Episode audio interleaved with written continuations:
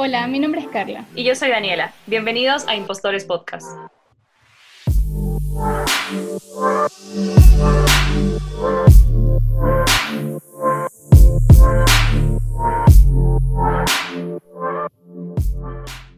El día de hoy contamos con un invitado muy especial. Su nombre es Jonathan Segovia Espinosa y tiene 27 años. Eh, se puede decir que Jonathan es ingeniero comercial, pero creo que este título no define exactamente todo lo que Jonathan hace, porque creo que más que ingeniero comercial, Jonathan es una persona muy involucrada en todo lo que es el mundo de las fundaciones, la ayuda social y básicamente todo lo que significa ayudar. Actualmente eh, trabaja en el sector público, justamente en el área social y ayuda principalmente a mujeres que son víctimas de violencia intrafamiliar. Eh, ha realizado voluntariado durante los últimos siete años. Además de eso, es uno de los creadores de la Fundación Corazones Solidarios en la Concordia y como ya dije, siempre está involucrado en todas las causas sociales. Eh, yo también quiero agradecerle un montón a Jonathan por haber aceptado esta invitación. Lo conozco ya muy cerca creo que tres años y en esos tres años lo he visto trabajar muy duro por el bienestar social de la gente que generalmente se encuentra vulnerada en el cantón y en la zona. Además lo admiro un montón porque sé que aquí en la Concordia es una de las pocas personas que dedica su vida a esto. Em, bueno, ahora sí, Jonathan, creo que no hay mejor manera de, de, conocerte que tú nos cuentes tu historia. Bienvenido, Jonathan, ¿cómo estás? Hola, chicas, qué nivel de presentación, la verdad. Este, hay cosas que ni yo creo que lo he hecho, pero estoy feliz de poder estar acá con ustedes. Sí, eh, prácticamente Dani lo, lo ha dicho todo y todo lo que, lo que soy, lo que he hecho. Tengo 27 años, eh, creo que bien vividos, bien gozados y también en los que he podido crecer como profesional, como persona, como ser humano sobre todo. Eh, todo lo que he hecho ha sido inculcado por mis padres y por el círculo más cercano, el que me ha inculcado a poder hacer labor social desde que yo era pequeño, desde que yo tenía cinco o seis años, yo iba a, algunos sectores, visitaba a personas que tenían enfermedades catastróficas y eso fue que me motivó a llegar a mis 18, 19 años a poder crear un grupo de ayuda social que hoy es una fundación que se llama Corazones Solidarios, lo hice con dos amigos, salió de una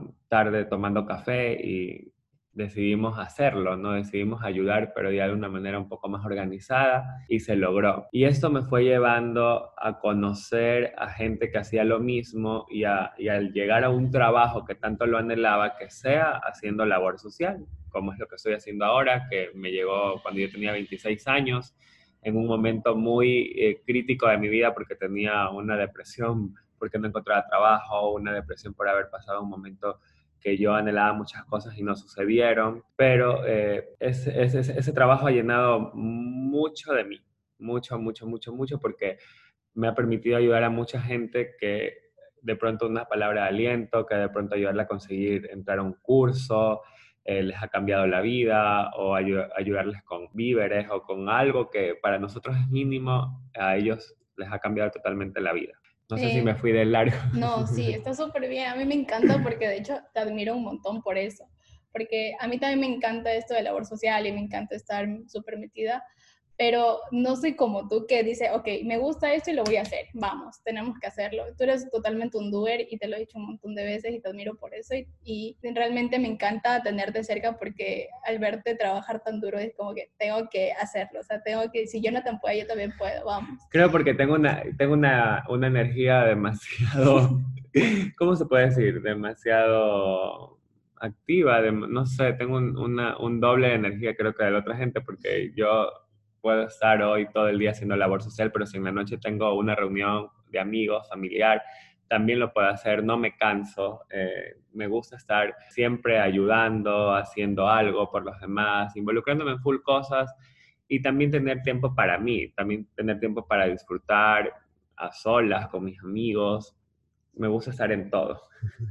Y ahora después de escuchar todo esto, si se preguntan por qué invitamos a Jonathan, si es una persona que es tan energética, en tantas cosas, quiero que sepan algo. Jonathan sufre del síndrome del impostor, aunque no se lo crean. O sea, a pesar de ser una persona tan activa, porque no, no necesariamente porque sufre el síndrome quiere decir que vas a estar tirado en tu cama sin esperanzas de vivir, sino que hay personas que lo sufren y, y siguen moviéndose y siguen haciendo algo y están apoyando de una u otra manera a la sociedad. Entonces, por eso es nuestro invitado de hoy, por eso tenemos el gusto, una vez más, eh, de tenerla aquí. Eh, de verdad es un honor para nosotras tenerte aquí porque siento que eres la representación de muchas historias de jóvenes, porque creo que si hay algo que caracteriza a nuestra generación, o al menos a la mayoría de nuestra generación, es que somos muy conscientes de los cambios sociales que tenemos que hacer y queremos ayudar y queremos formar parte. Y tú decías que no sabes de dónde viene como esta energía de querer ayudar o de querer eh, cambiar el mundo, pero creo que en parte obviamente debe ser tu propia experiencia personal, tu familia, pero siento que es algo generacional también. Y a nosotros eh, nos pasa mucho eso, que estamos metidos en mil cosas. Eh, bueno, a mí no me pasa que soy fundadora de, de, una fundación, pero, pero sí, sí he estado en cosas de ayuda social y a veces haciendo tantas cosas al mismo tiempo como que creemos que no hacemos nada o creemos que no somos suficientes y, y como hablábamos un poco antes del podcast con, con, Jonathan, él nos decía, o sea, no sé qué contarte porque yo siento que no he hecho, como que no, como que no es que haya hecho gran cosa, pero luego me comenzó a contar su historia y me dice, mira, creé esta fundación con mis amigos, estoy actualmente trabajando en el sector público ayudando, eh, además de eso tiene una carrera, además de eso es una persona súper chévere y súper social y está en cualquier proyecto de ayuda que tú le plantees. Entonces es como un poco raro, ¿no? Ver personas que llegan a hacer tantas cosas y sin embargo sienten el síndrome. Así que cuéntanos un poco de, tu experiencia con el síndrome también, o sea, ¿de dónde crees que viene? ¿En qué momentos te has sentido así? Cuéntanos también un poco de eso.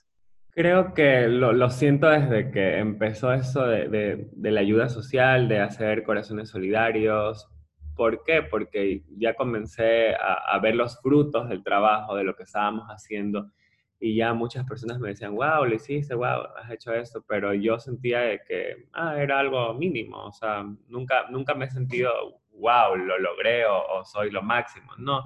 Y, ahora es mucho, lo he sentido mucho más fuerte en, eso, en este último año porque siento que cada vez me exijo más y siempre quiero ser muy perfeccionista y estaba leyendo que el síndrome del impostor también tiene que ver mucho con ese tema. Entonces vivo como que autoexigiéndome demasiado muchas veces y, otras veces también he tratado de, ser individualista en ciertas cosas, pero es algo que creo que nos pasa a muchos los que sufrimos ese síndrome del impostor. Sí, yo creo que el perfeccionismo es algo que como que muchos de los que lo sufrimos tenemos en común y justo lo hablábamos eh, en el anterior episodio un poco con, con Kaya, con nuestra anterior invitada, que ella nos decía si es que quieren iniciar algo, solo háganlo, o sea, empiecen, háganlo. Y justo tiene mucho que ver con lo que decía Carlita, ¿no? De que a veces nosotros queremos ayudar, queremos hacer proyectos, pero es como que, no sé, pensamos que no lo vamos a hacer de la manera perfecta o como tiene que ser, entonces no nos aventuramos a, lanzarnos y hacerlo. Entonces, si bien creo que eres perfeccionista, eh, como que admiro mucho esa capacidad, como dice Carlita, tuya de, a pesar de, luchar contra eso, lanzarte y hacerlo. Em, y creo que el perfeccionismo está bien porque nos lleva a veces a hacer las cosas de una muy buena manera, pero también hay que ser un poco más autocompasivos, ¿no? Como relajar un poco y decir, bueno, o sea, no se puede hacer perfecto, somos humanos, entonces por lo menos intentemos, hagámoslo. Es verdad lo que decía Dani, de que a veces mucha perfección nos lleva también eh, a errar, porque cuando estamos en un grupo donde el trabajo debe ser en equipo, donde no porque yo lo hago súper bien siempre voy a hacer todo yo, ¿no? También tengo que eh, delegar funciones o pedir ayuda, pero muchas veces eh, si llegamos a, querer hacer todo perfecto podemos dañar al equipo, porque también se suben las revoluciones muchas veces hay conflictos cuando no se llega a un acuerdo. Y yo en, este caso siempre he tratado de, de ser paciente, tolerante. Ah, tú no puedes porque tienes que hacer tantas cosas, está bien, te comprendo. Entonces trato de buscar a otra persona que me pueda ayudar, porque esto es voluntariado. El voluntariado tiene que ser porque te nace, porque tienes tiempo, porque lo puedes hacer. Porque el voluntariado cuando lo haces de manera obligada eh, no da frutos buenos, eh, no lo sientes, no eres feliz. Entonces siempre he tratado de que las personas que están a mi alrededor se sientan contentas haciéndolo, no se sientan presionadas y, creo que por eso no, no, trato de siempre ser perfecto, ¿no? Sino que trato de que las cosas salgan bien, pero sin perder la paciencia ni la tolerancia. Es difícil, pero no imposible. Y yo justamente, aprovechando que tocas ese tema del voluntariado, quiero que nos cuentes de tu experiencia, cómo se siente, cuál es la satisfacción detrás de hacer esta labor social.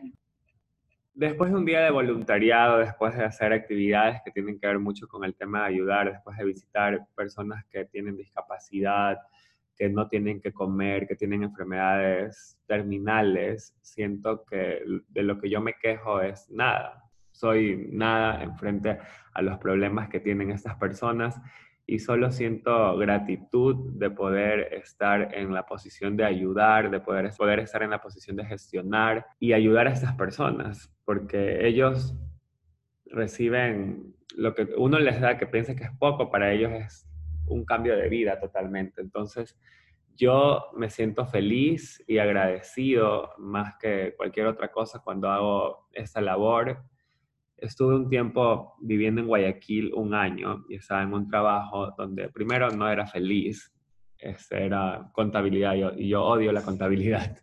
Entonces, este, solo llegaba a mi casa, cocinaba, dormía, eh, soñaba con números los primeros meses, era horrible. Entonces decidí hacer ayuda social porque estaba en Guayaquil, en una ciudad súper grande, no estaba haciendo nada por nadie. Entonces sentía que solo estaba viviendo para mí y decidí buscar un voluntariado que realmente me permitió conocer gente maravillosa dentro de él porque nos reuníamos los lunes, entregábamos comida en las calles a personas que no sabemos la situación porque están en la calle, no siempre es por drogas, sino por problemas familiares, porque no tienen dinero, porque son migrantes entonces, esto me hizo valorar mucho más la vida y mucho más cuando uno está solo. Mucha gente se deprime, pero yo no me deprimía porque estaba haciendo cosas interesantes y estaba haciendo eh, algo por alguien más. Entonces, el voluntariado también te permite hacer amistades muy buenas, te permite conocer gente de corazones nobles que dedican su tiempo y parte de su vida a esto. Entonces, me, siento feliz de poder hacerlo, me siento satisfecho de poder estar eh, en esta posición, como ya lo dije. Y, eso, y eso me ha permitido también conocer a gente maravillosa como Carlita, porque ella también la conocí eh, en ese tema, en el tema social, en el tema de, de, ayudar a las demás personas. Y siempre es bueno porque conoces gente que tiene tantas ideas para ayudar a otras personas que a veces solo les falta trabajar en equipo o solo les falta un empujón eh, o solo les falta alguien que sepa gestionar porque de pronto ella tiene la idea, pero yo puedo conseguir la ayuda de otra empresa o de otra persona y la podemos plasmar. Entonces, eso me siento feliz. Sabes que me pareció muy interesante esto que decías de tu experiencia en Guayaquil y de cómo saliste de un trabajo que no te hacía feliz, primero que reconociste que, que, no te hacía feliz y luego te fuiste a lo que verdaderamente te apasiona, que es todo lo que tiene que ver con la acción social. ¿Cómo diste ese salto? Porque yo conozco muchísimas personas y a veces me, incluyo también en eso porque a mí me interesa muchísimo el trabajo con fundaciones, pero se me es muy difícil dejarme llevar completamente por ese sentimiento y renunciar a mi zona de confort y creo que a mucha gente les pasa eso, ¿no? Eh, si es que tengo como un colchón económico de algún tipo, ¿no? Familiar o ahorros o lo que sea pero cuando no hay esa base es como muy difícil que la gente solo siga sus sueños. Entonces, cuéntanos también cómo fue esa decisión de dejar tu trabajo. ¿Tenías algún tipo de seguridad? ¿No tenías? Sabes que antes de decir por qué ese trabajo, siento que esto es hereditario, lo de gestionar, lo de ayudar, porque este, mi mamá me contaba que mi abuelita también era así, le gustaba estar en comités de ayuda, eh, estar en la Cruz Roja involucrada en donde ella vivía. Y, mi mamá heredó lo mismo, mi mamá siempre estaba en reuniones, en comités de fiestas, en temas de voluntariado aquí en la Concordia hace muchos años. Y mi papi también le gusta gestionar dentro de su iglesia. Entonces, siento que todo eso lo he venido aprendiendo, lo he heredado y, y eso también me, me, hace valorar cada cosa, cada cosa que tengo, cada cosa que me compro, cada viaje, cada momento donde, eh, donde estoy. Entonces, eh, es algo que yo he heredado, siento, y que lo estoy poniendo en práctica.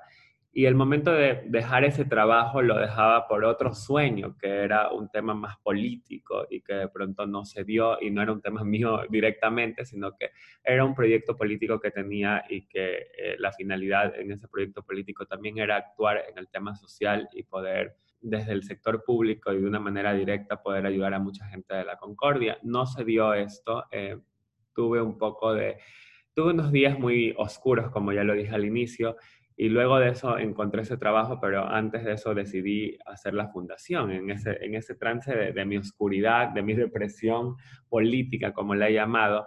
Eh, creé la fundación. Dije, no, hay que crearla, hay que hacerlo. De ahí comencé a actuar, comencé a moverme, se comenzó a publicar que ya lo habíamos hecho y me llamaron un día a decir que querían que sea parte de, un proyecto eh, para mujeres víctimas de violencia que la finalidad es fomentar el emprendimiento en ellas y es lo que yo estoy haciendo, trabajo desde el área de emprendimiento. Entonces, entrar ahí fue wow, porque era algo que yo quería, era en el, en el área de ayudar y he conocido gente muy linda del sector rural, personas que se sienten felices de estar involucradas en cursos, en capacitaciones, de aprender. Eh, ahora estamos haciendo articulaciones con organizaciones internacionales. Eh, yo me encargo de hacer articulaciones con instituciones públicas y privadas para que ellas puedan recibir capacitaciones mucho más técnicas. Entonces, en el servicio social creo que es muy importante trabajar con vocación. Hay muchos proyectos eh, sociales, sobre todo en el sector público, que no rinden sus frutos al finalizar el año porque la gente que está dentro de ellos no le pone alma, corazón y vida, sino que trabajan, ganan un sueldo, sí, está bien, pero yo encontraba acá como que mi lugar, porque hay personas que le ponen toda su entrega y hemos logrado muchas cosas y hacemos una camaradería con las personas que reciben también la ayuda, que también se conectan mucho con nosotros, que nos agradecen tanto que yo al finalizar el día digo, ¿por qué una cosa tan pequeña los hace tan felices? Es porque de pronto ellos no, nunca lo tuvieron, nunca, nunca recibieron ayuda de nadie y ahora lo estamos haciendo, las estamos llamando a preguntar cómo están en medio de una pandemia que si comen, que qué hacen, que cómo están, eh, yo recomendándoles a una psicóloga del proyecto para que les ayude de manera gratuita. Entonces, no me quedo solo con que, ah, voy a ayudar en el emprendimiento, sino que he tratado de conversar con ellas para saber qué tienen, qué sienten, cómo ayudarles en lo emocional, que creo que es la base para cualquier cosa que querramos hacer. Siempre se los he dicho, si ustedes quieren emprender, tienen que estar bien emocionalmente, tienen que estar eh, contentas, tienen que estar en una relación matrimonial que también haya comprensión, haya amor, haya afecto, para que ellas puedan salir también, muchas de ellas, muchas de ellas del círculo de violencia, ¿no? Entonces, creo que es súper importante trabajar por vocación y por amor. ¿Y alguna vez has sentido como dudas sobre este sentido de vocación? Porque, o sea, el síndrome del impostor no solamente te afecta en el plano de logré un montón de cosas, pero no creo que tengo éxito, sino que también te hace cuestionar otras áreas de tu vida. Y a veces es esto, ¿no? Como que nos definimos como una persona con vocación, pero hay momentos en nuestra vida que decimos como, mm, ¿en serio tengo esa vocación? O, como que es lo que yo creo que los demás piensan de mí, entonces solo sigo acá. O sea, ¿alguna vez dudaste de eso? Sí, yo creo que más pasó eso cuando he estado cambiando de, trabajo. O sea, antes de esto yo trabajé en muchas cosas totalmente distintas, y, pero también hacía el voluntariado. Entonces decía, ¿será que tengo vocación para esto? Eh, me ponía a trabajar, trabajé en, en, una operadora, trabajé en contabilidad. O sea, trabajé en otras cosas que no tenían nada que ver con el voluntariado. Y el voluntariado lo hacía o en diciembre o lo hacía cada vez que me llamaban para algo, para alguna campaña. Entonces, en esos momentos yo también sentía de que, ¿será que voy a hacer, voy a trabajar alguna vez en esto, será que es lo que yo de verdad debería hacer en mi vida.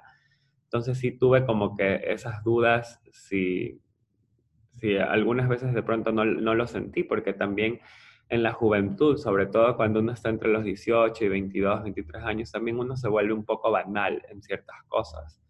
Y, y eso también te lleva a dudar de la vocación de servir y de servicio, ¿no?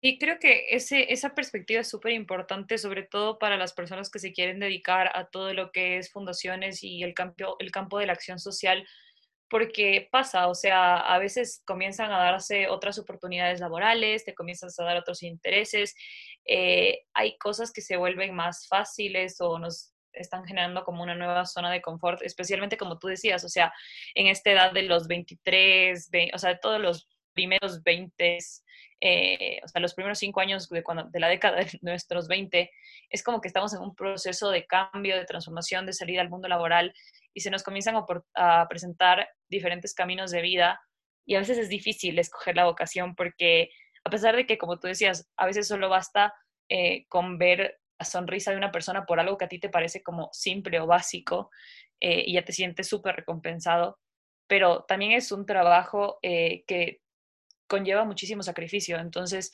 a veces no es, no es todo felicidad y, sí cuesta elegir ese camino. Entonces, al menos a mí me ha pasado que cuando me tocó eh, en una fundación en la que ayudaba, cuando me tocó hablar sobre, eh, sobre casos de abusos y de violencia era como muy fuerte para mí y, eso me hizo cuestionarme muchísimo si de verdad quería eso, porque por un lado es como, como tú decías, o sea, estamos ayudándoles, eh, les estamos ayudando en la parte emocional y psicológica y vemos los cambios y vemos el impacto, pero también es como que eso tiene un peso súper grande en uno y a veces es difícil elegirlo.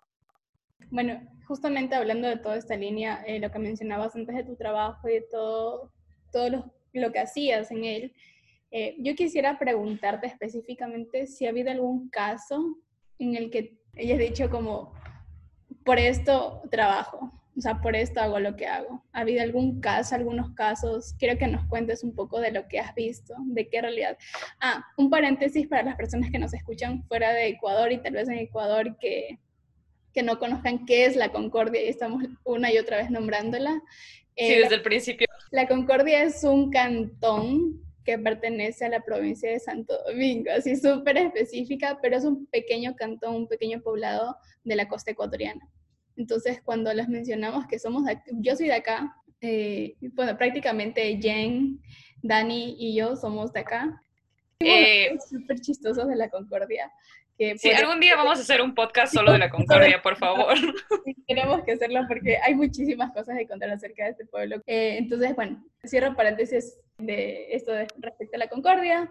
Y bueno, Jonathan, quiero que nos cuentes cuál ha sido estos casos que te ha impactado más, este caso o estos casos. Sobre todo son los casos, son varios, pero no tengo uno en específico, pero sobre todo son de las personas que tienen discapacidad, de que aparte de algunos son adultos mayores y tienen discapacidad física, son casos que para mí me han marcado. ¿Por qué? Porque muchas veces no tienen familia cercana, hay familia que no se quiere hacer cargo de ellos, sus vecinos de vez en cuando los visitan o les ayudan, pero esas personas a mí son las que me dicen, Jonathan, tú tienes que continuar luchando, tienes que continuar en eso porque mi sueño más grande es eh, hacer un centro de rehabilitación física, hacer un, lugar donde puedan estar esas personas, hacer un, lugar donde la gente que no tiene hogar pueda vivir de una manera organizada, donde se puedan generar eh, también empleos, donde ellos puedan aprender a hacer actividades, donde ellos puedan aprender oficios. Y hay muchas cosas que hacer para esas personas. Entonces, estas historias a mí me han impactado muchísimo, más que eh, lo que hacemos en Navidad frecuentemente de entregar ayudas a, a personas que de pronto son adultos mayores pero tienen a sus hijos, pero en sí las personas que tienen discapacidad, que pasa el 75%, es súper complicado que su estilo de vida mejore en su totalidad por cómo ellos viven, porque no tienen los recursos, porque muchos de ellos no cobran el bono que da el gobierno, y que no sé cómo hacen el análisis, porque hay casos de que de verdad necesitan y no lo tienen, y hay personas que de pronto pueden trabajar, pueden caminar, y, lo están cobrando. Entonces, eh, estas situaciones son las que a mí me han marcado y que sobre todo me, me, permiten continuar. Es difícil, es súper complicado emocionalmente porque hay, hay veces que también uno, uno se deprime con esas historias, que uno no puede dormir, eh, tratando de buscar una, una, solución, que uno llega a su casa y dice, wow, yo tengo cama, yo tengo techo, y, y eso pasó con un hogar que les construimos una casita a, un niño que se llama Samuel, que él tiene autismo, tiene el 80% de autismo, eh, su papá y su mamá y tiene una hermanita y ellos tenían que después del terremoto una casa que de verdad no, no era para, nadie podría vivir en eso. Entonces llegamos con un grupo de amigos, nos unimos y les construimos, pero la, primera noche cuando yo conocí esa casa, eh, pegó un aguacero que yo no podía dormir pensando en cómo ellos estaban, en cómo ellos estaban pasando esa noche, porque fue algo que a mí me marcó. Entonces, solo con eso me siento privilegiado. Y también hay que saber aceptar que uno tiene privilegios, así sean mínimos. Cuando uno quiere hacer ayuda social, también tiene que aprender a aceptar eso y, más bien eso te va a ayudar a, te va a motivar a que tú puedas comenzar el, tema del voluntariado en tu vida, porque no es algo fácil, no es algo que tú vas y te tomas la foto y lo haces, no, es algo que tiene que nacer y que lo puedes hacer cualquier día de la semana, como te acomodes y que sobre todo te nazca, ¿no? Es muy fuerte lo que cuentas, porque, porque me ha pasado, a mí me ha pasado igual de escuchar historias de, de niñas que siguen viviendo con sus abusadores y, y, tú piensas como que, o sea, no puedes dormir, como, como tú decías, o sea, ¿cómo, cómo haces? ¿Cómo, ¿Cómo viven esa realidad? Pero creo que también hay como que separar un poco para mantener uno la paz mental y poder seguir con el trabajo. con respecto a lo que comentaba Jonathan, uno de los casos que no lo conocía a través de Jonathan pero luego ya nos unimos para ayudarla. Fue el caso de una persona, se llamaba María, falleció el año pasado. Bueno, no puedes despedirme de ella. Eh, María era una persona que tenía prácticamente 90% de discapacidad. O sea, lo único que ella podía hacer era apenas y hablar. Pero era hermoso cada vez que íbamos a visitarla y le llevábamos algo y sonreía y hacía chistes. O sea, me mataba cada vez que hacía chistes porque tú dices como, entonces... Su actitud pese a la adversidad. Sí, y, justamente esto con lo que mencionaba Dani y todo es, no hay excusas, no hay excusa que valga para decir no puedo ayudar a alguien más. Si no tienes casos a tu alrededor y tienes un, o sea, vives en una situación que tal vez no te lleva a darte cuenta de la realidad que hay en otras zonas o en otros lados, busca, busca, porque siempre va a haber. Por ejemplo, en Quito, me acuerdo que estaba en, estuve en un voluntariado un tiempo que íbamos al centro histórico donde estaban los albergues o los orfanatos. O sea, no es necesario que salgas, vayas muy lejos y vas a poder ayudar. No es necesario ni siquiera tener tanta vocación, no les pedimos sean como Jonathan y sean súper activos. O sea, no. De hecho, la fundación que mencionaba Jonathan y sí me gustaría mencionarla es Pan to Go, que está en Guayaquil. Y todos son chicos que se reúnen los lunes en las noches a darle de comida a personas que viven en la calle. Y son chicos que trabajan, que tienen sus empresas o que están estudiando. O sea, no es que se dedican a esto al 100%, solo quieren hacer algo y se unen a ello y trabajan un día a la semana. Y yo creo que los llena un montón. A mí me llena un montón cada vez que hago algo que sea chiquito. Este, Pan to es una fundación de Guayaquil que se dedica los lunes a entregar comida a personas que viven en la calle. Pero aparte de eso, ellos también trabajan con instituciones, articulan actividades y, ¿qué es lo que hacen? Van a albergues, van a asilos, gestionan comida, o sea, hacen infinidad de cosas y siempre hay algo que hacer. hay un chat donde estamos 170 personas, pero eso no quiere decir que las 170 personas van a la actividad, sino que un día van 30, otro día van 40 y no siempre van las mismas personas. Entonces, yo sí les recomiendo a las personas que me están escuchando que en el lugar donde estén busquen a quién ayudar, busquen un, lugar, eh, una fundación, una asociación, un grupo de amigos que se dedique a esto, porque no solo les va a permitir ayudar a mucha gente, sino que les va a permitir crecer en lo personal muchísimo, en lo espiritual también, en el tema profesional también, porque conoces gente que eh, trabaja en muchas cosas, puedes conseguir hasta un trabajo. Eh, y sobre todo son personas que, las personas que se dedican siempre al voluntariado, que se dedican a alguna acción social, siempre tienden a ser personas muy tolerantes, muy pacientes, muy amorosas, muy cariñosas, muy sinceras, muy honestas. Entonces, eh, sí es importante rodearnos de gente que también haga algo por la humanidad como Jonathan, si no hay un, grupo que esté haciendo labor social, creen uno, o sea, créense uno. Y ahí también quisiera preguntarte y que nos comentes un poco más a profundidad de Corazones Solidarios. Fundación Corazones Solidarios La Concordia. Bueno, eso empezó en el 2013 con un grupo de amigos. Literalmente estábamos comiendo y tomando café eh, en la casa de una de ellas, que se llama Gaby, y mi otro amigo se llama César, él es veterinario también, es una persona muy altruista con el tema de los animales. Eh, yo no he visto persona que sea tan, ¿cómo se puede decir? Tan entregado. Tan entregado y tan amante de su profesión. Entonces, este, con él y con Gaby nos reunimos y estábamos hablando de cómo ayudar a alguien, cómo ayudar a las personas y decidimos formar un grupo, le pusimos el nombre Corazones Solidarios La Concordia y empezamos en una Navidad. En el 2013 empezamos entregando 60 canastas de víveres. ¿Y cómo lo hacemos esto? Yo llamo a un amigo, le digo, dóname un quintal de arroz, llamo a otra amiga, dóname 20 libras de azúcar, dóname 50 litros de leche, dóname 10 litros de leche, dóname, dóname 25 fundas de sal pequeñas que son súper baratas y que cualquier persona te lo puede ayudar.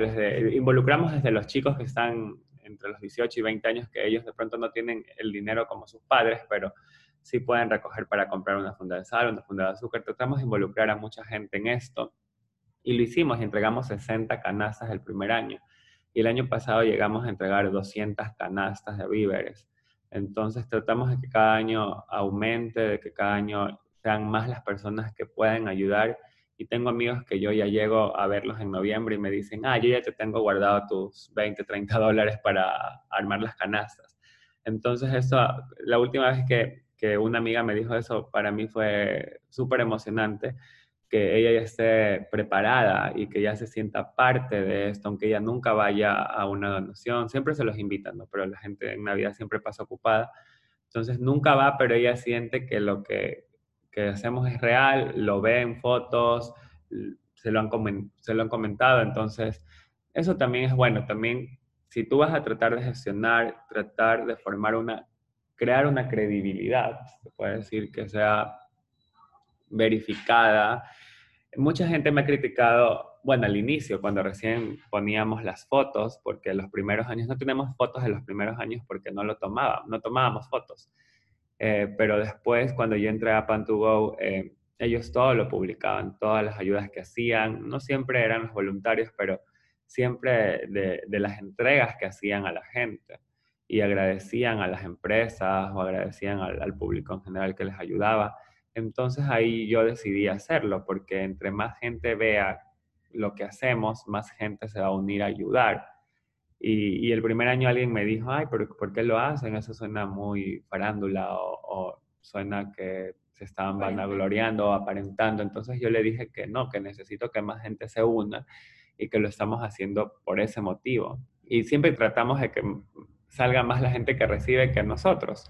Entonces, sí es importante también compartir, eh, hacer de nuestras redes un medio de comunicación donde la gente también eh, pueda decir, ah, yo quiero ser parte de esto, yo quiero ayudar, porque últimamente hemos recibido ayuda de, personas que me dicen, o me llaman y me dicen, Jonathan, eh, ¿a quién le puedo entregar una silla de ruedas? Tú que conoces gente, o tú que siempre estás involucrado en esto, pero ¿por qué? ¿Por qué lo saben? Porque lo hemos publicado en redes. Entonces es importante poder compartir lo que hacemos en redes sociales. Y la mayoría de gente que te critica es la mayoría de gente que muchas veces ni ayuda, ni, ni, ni, quiere ser parte de eso, ni, a solas lo hace, eh, o simplemente le fastidia que uno lo esté haciendo, pero uno siempre trata de abrir el abanico y que mucha más gente se una a, a este tema, ¿no? Sí, yo creo que como dice Jonathan, nosotros también tenemos que buscar una forma de ayudar, no importa que, estés en la situación más complicada del mundo, créeme que hay gente que no tiene nada y sin embargo da su tiempo y de alguna forma ayuda. Y como decía Jonathan ahora, con las redes sociales, eh, siento que puedes hacer un montón de ayuda, o sea, compartan eh, los posteos de fundaciones, compartan los emprendimientos de sus amigos, eh, usen esa herramienta que es prácticamente gratis, más allá de que obviamente tienes que pagar el internet, pero eh, usen esa herramienta para también difundir y, y pasar este contenido eh, solidario, ¿no? Porque creo que también, como tú decías, eso da mucha credibilidad y también así llegas a más gente que, que está buscando cómo ayudar, porque eso es súper loco. Yo conozco mucha gente que quiere ayudar, pero como que no sabe qué fundaciones son de confianza o, o como que no, no se siente conectado con alguna fundación, entonces se les es un poco complicado. Así que creo que tal vez podemos usar nuestras plataformas, nuestros pocos seguidores para que tal vez, no sé, nuestra tía, nuestro primo vean ese posteo y digan como que, ah, mira qué chévere, y, poder empezar a ayudar por ahí. Y otra cosa de la ayuda social que, que decía Carlita, si es que no hay una fundación donde ustedes están o no hay algo que les guste donde ustedes están, creen una eh, eso suena como un montón, ¿no? O sea, me voy a poner a crear una fundación. Pero hay un montón de gente que lo ha hecho y hay un montón de gente que tiene el proyecto ya empezado o tiene el proyecto pensado desde hace un montón de tiempo y no se lanza a, hacerlo. Y creo que esto tiene mucho que ver, como decía Jonathan, con el síndrome del impostor, con que perseguimos este perfeccionismo. Y me acuerdo que hablábamos con, nuestra primera invitada, con Cristina, eh, que nos decía que esta búsqueda de perfección es justamente porque así siendo perfectos, como que los demás no van a pensar que somos un fraude, que, es esta idea detrás del síndrome del impostor, ¿no? Entonces, también piensen en eso, como que nada va a ser perfecto, eh, no es la solución para que los demás nos vean de una u otra forma, eh, siempre hay que hacer las cosas como por uno, por la vocación de uno, y, y láncense, hagan sus proyectos, que sí se puede, Jonathan es el vivo ejemplo de que se puede tener una carrera exitosa, tener una fundación y además de eso, creo que no lo hemos mencionado, pero también sé que Carlita me había contado que estabas como que en radio, en televisión eh, y que tienes, o sea, básicamente estás, estás en todo y, me encanta que, que, tu actitud sea así. Y de hecho nuestros dos últimos invitados nos han inspirado a eso y me encanta que al igual que Jonathan, Kaya también nos hablaba de lo importante es empezar, o sea, no solo, ay, sí, tengo una idea, pero tengo miedo de que me vaya mal, no, solo háganlo. Si les va bien, les va mal, háganlo. De hecho, fue lo que nos pasó en, este podcast. Eh, las tres somos muy principiantes en todo el tema de podcast y cosas. Tal vez nos preparamos un poco en redes sociales, pero de ahí nada más. Todo estaba por el momento en teoría y nos lanzamos. Y si bien o mal, espero, espero que les esté gustando hasta ahora, pero si lo estamos haciendo, entonces háganlo. No tengan miedo, y si no, como decía Dani, tal vez no crea la super fundación, porque no todos tenemos energía que Jonathan, pero sí hacerlo. Así es. Eh, aprendan a mí que fui sinvergüenza. ¿Por qué sinvergüenza? Oye, eso es full importante. Ser sinvergüenza es lo más importante que te puede pasar en la vida. Por favor, cuéntanos. ¿Por qué sinvergüenza? Porque al momento de pedir, mucha gente no le gusta pedir, mucha gente no le gusta tocar la puerta de una, de una tienda, de un comercial grande y decirle, ¿sabe qué? Ayúdeme que queremos empezar a, hacer donaciones de víveres a, a, personas que necesitan, dónenos un quintal de arroz. Y mucha gente se te puede asustar. Pero a mi mami me dijo algo que es muy cierto. Me dijo, mijito, con que le digan, más que le digan que no, de ahí no pasa, o sea, no le van a decir nada más. Y es verdad, yo fui con todas las ganas y, mucha gente de pronto nos dijo que no, mucha gente nos cerró las puertas, pero después de unos años yo le seguía pidiendo a esas mismas personas y comenzaron a darme, comenzaron a colaborar. Entonces, de pronto el primer año no me dieron, pero el segundo año sí, y de pronto mucha gente que ofreció darme nunca me dio y, bueno, eso ya, ya no dependería de mí, sino, sino queda en ellos, ¿no? Pero lo que quiero decirles es que seamos un poco más sinvergüenzas, mucho más si es en, un tema que es en beneficio de los demás. Eh, siempre nos da vergüenza, nos da recelo, nos da miedo ir a hablar en público. Yo tenía miedo hoy a hacer este podcast con ustedes porque tenía miedo a hablar de lo que yo soy, eh, tenía miedo de que soy egocéntrico, tenía miedo de muchas cosas pero le dije a Carita, ¿sabes qué? Voy, lo voy a hacer y, así es cuando quiero, cuando voy a dar una entrevista sobre el tema.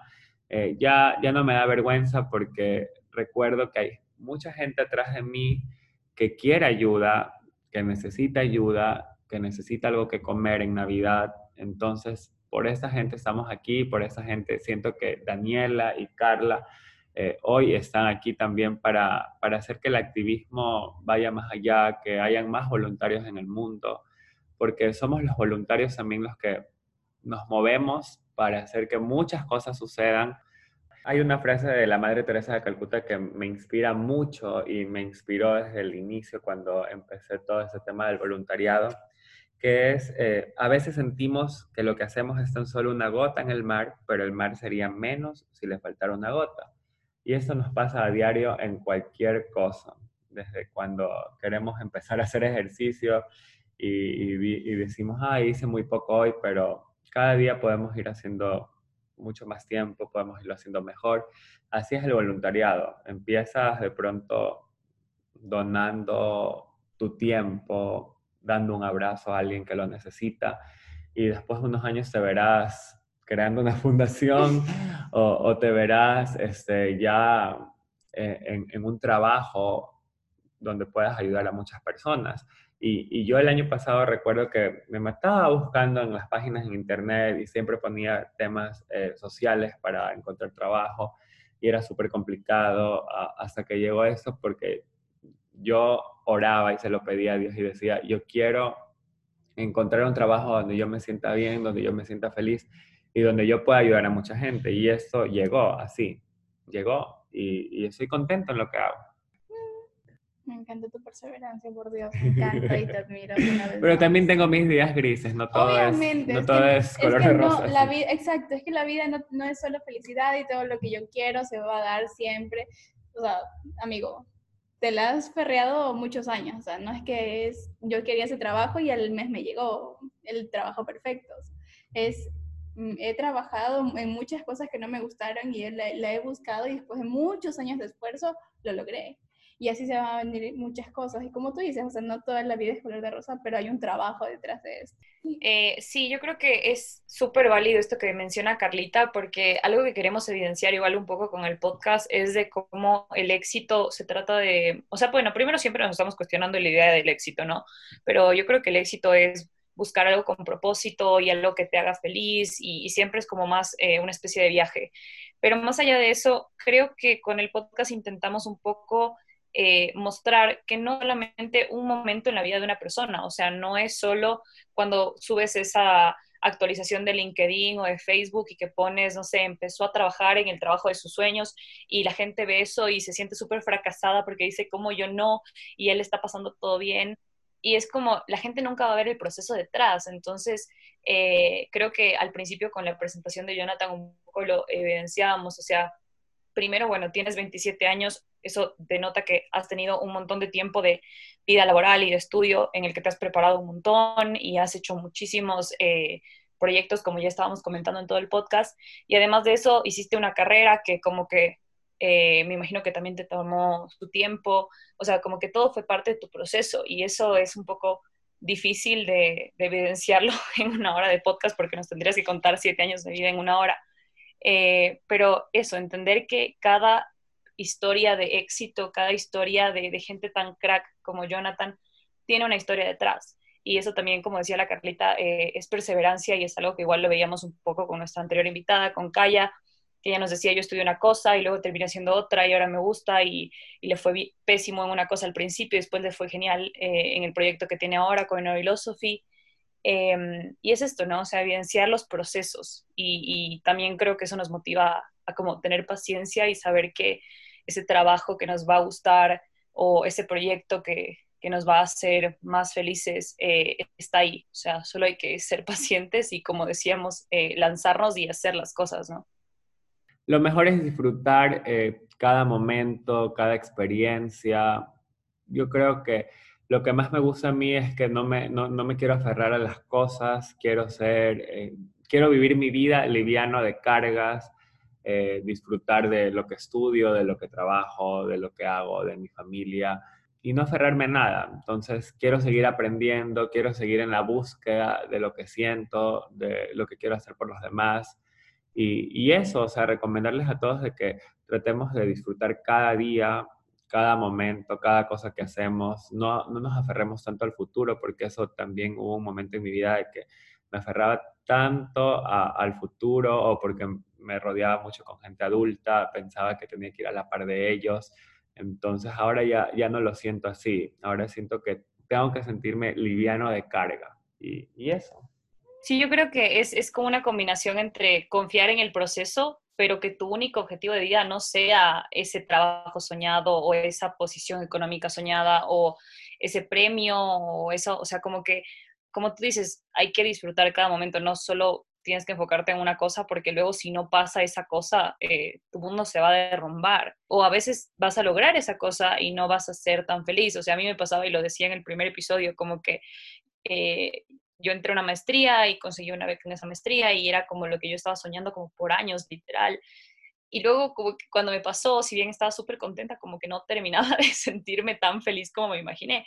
Pero es porque la vida no funciona así, no es como que hay una meta final. O sea, la meta es cuando te mueres, creo, literal. La vida es un proceso y un viaje, entonces hay que irnos como alegrando de esas pequeñas cosas, como dices. Me encanta que, que quieras, como que, que, sientas tu vida así, porque encima siento que tú ya lo tienes todo. O sea, como que te admiro tanto con tu fundación. Lo tengo todo, pero... pero estoy en un momento donde estoy contenta. Hay cosas todavía que curar, que sanar, pero creo que todo se va dando según su tiempo. Sí, tal cual. Eh, creo que igual no, no, no, hay, un minuto, no hay un momento en nuestra vida en el que nos sintamos como que súper, súper plenos con toda la felicidad, a pesar de que creo que la alegría te engaña y te hace sentir así a veces, como que estás en una montaña rusa y estás como que en la cima del mundo, pero eso dura dos segundos. Después te acuerdas que hay muchas otras cosas no resueltas y eso también es normal. Eh, y me encanta que hayamos terminado como que cuestionando todos estos ideales de felicidad y de éxito, porque sí, me pasa full y creo que la gente igual, pero que se sientan identificados con esos sentimientos. Sí, yo creo que para terminar y ya despedirnos y agradecerles por, por escucharnos y a Jonathan por, por estar aquí. Eh, eso, como tú dices, Ani, me encanta haber terminado de esta manera porque una vez más cuestionamos este ideal, pero no quitamos el hecho de, que, de la importancia de perseverar, de no dejar de soñar, de decir, en un año no conseguí lo que yo quería, entonces ya soy un fracasado, sino la vida te va dando si nos damos cuenta y analizamos casos de éxito de personas ya muy mayores, ellos estuvieron, hay personas que 10 años estuvieron luchando por lo que querían. Entonces el, éxito no viene en una semana. Yo ya me creé un Instagram y a la semana voy a tener un millón de seguidores. Todas estas personas tienen muchas luchas detrás. Y una vez más, no dejemos eh, de reconocer esto y también nosotros veámonos reflejados en esto para no tener miedo a lo que viene. Vamos a caer y nos vamos a levantar y vamos a seguir luchando, porque a pesar de adversidades que no podemos controlar, por ejemplo, esto, toda esa situación del COVID, son cosas que no, o sea, no dependen de nosotros. Nosotros no quisimos estar encerrados cinco o seis meses o no quisimos perder super oportunidades que se dieron este año yo he conocido siquiera unas, entre mi, en mi círculo, unas 10 personas que han perdido oportunidades, súper oportunidades por, por esto. Entonces, dejemos que la vida fluya, no todo es malo, no todo va a ser bueno tampoco, pero vamos, vamos siguiendo y trabajando. Eh, siempre, como dice Dani, tenemos nuestro espacio publicitario y quisiera también invitarte a que invites a las personas que tal vez no conocen un grupo que haga ayuda social, invítalos para que sean parte de tu ayuda social, para que te ayuden los que puedan, que estén aquí en Ecuador o cerca de, de nuestra zona, y tus redes sociales, las redes sociales de tu fundación. Muchas gracias, chicas, por el espacio publicitario. Sí, eh, a todas las personas que nos escuchan desde cualquier parte del mundo, los invito a ser parte de Corazones Solidarios La Concordia. Somos una ciudad muy pequeña, pero con muchos casos de discapacidad, con mucha gente que necesita eh, no solo ayuda en el aspecto de víveres, sino también en el tema educativo. Tenemos una campaña que se viene de, libros que queremos para toda la zona rural, para los niños de la zona rural. Entonces, para eso también necesitamos ayuda de mucha gente y si de pronto tú eres alguien que estás en cualquier parte, que quieres ayudar, que no sabes cómo, que no sabes a quién direccionar la ayuda, nosotros te podemos ayudar con eso. Nos puedes encontrar en Facebook como Fundación Corazones Solidarios La Concordia y en Instagram como eh, arroba Corazones Solidarios LC. Son bienvenidos desde cualquier lugar donde ustedes quieran ayudar, lo pueden hacer, pueden conversar con nosotros. Y, gracias a ustedes por eso. También eh, ahora yo en mi cuenta personal estoy también haciendo, tratando de, de dejar mensajes para emprendedores, cómo ayudar a los emprendedores, cómo ayudar al medio ambiente, frases positivas también. Eh, también estoy tratando de, de, hacerlo y si quieres seguirme puedes hacerlo como arroba Jonathan Segovia Espinosa. Estoy eh, en Instagram, así que los espero para seguir con esta comunidad tan linda que, que estamos formando. Ah, y también quiero agradecer a ustedes y a felicitar a, a Carla, a Daniela y a Jennifer por hacer esto, por dejarnos expresar lo que sentimos, por demostrarles a, todos que en algún momento de nuestras vidas nos hemos sentido impostores, que hay mucha gente que tiene muchos éxitos, muchos diplomas colgados en la pared, pero que se sigue sintiendo cada día un impostor más. Entonces, eh, agradecerles a ustedes y felicitarles por todo lo que están haciendo, que aunque parezca algo muy pequeño, es algo muy importante. Las escuchaba el otro día mientras planchaba la ropa y decía, wow, qué inspiradoras. O sea, son chicas que no llegan ni a los 30 años, pero que hablan eh, de lo que vivimos a diario y de lo que a veces nadie se atreve a decirlo. Muchas felicidades, chicas, y continúen, que esto se va para largo. ¡Ay, qué lindo! Gracias. Me emocioné. De verdad, de verdad, mil, mil gracias, Jonathan. Qué lindo que te, qué lindo que tengas esa percepción de nosotros y la verdad muchas gracias a todos porque nos han llegado comentarios muy positivos, gente que nos está constantemente motivando a, a seguir con el podcast. Entonces, gracias a todos por esos hermosos comentarios. Una vez más, gracias, Jonathan, por, por estar aquí con nosotras en este podcast y por darnos tanta luz en este aspecto de cómo es vivir eh, el mundo de la acción social tan, tan desde adentro y con tanta pasión, cómo es sentirse impostor mientras haces todo eso. bueno, si no lo hacen todavía, síganos en Instagram como arroba impostores podcast. También nos pueden seguir en Facebook como arroba impostores podcast y estamos también por lanzar nuestro canal de YouTube, así que para los que no están tan cómodos escuchándonos por estas plataformas de podcast, ya mismo vamos a sacar nuestro canal de YouTube para que puedan escucharlo también. Muchas gracias a todos. Eh, esto ha sido Impostores Podcast.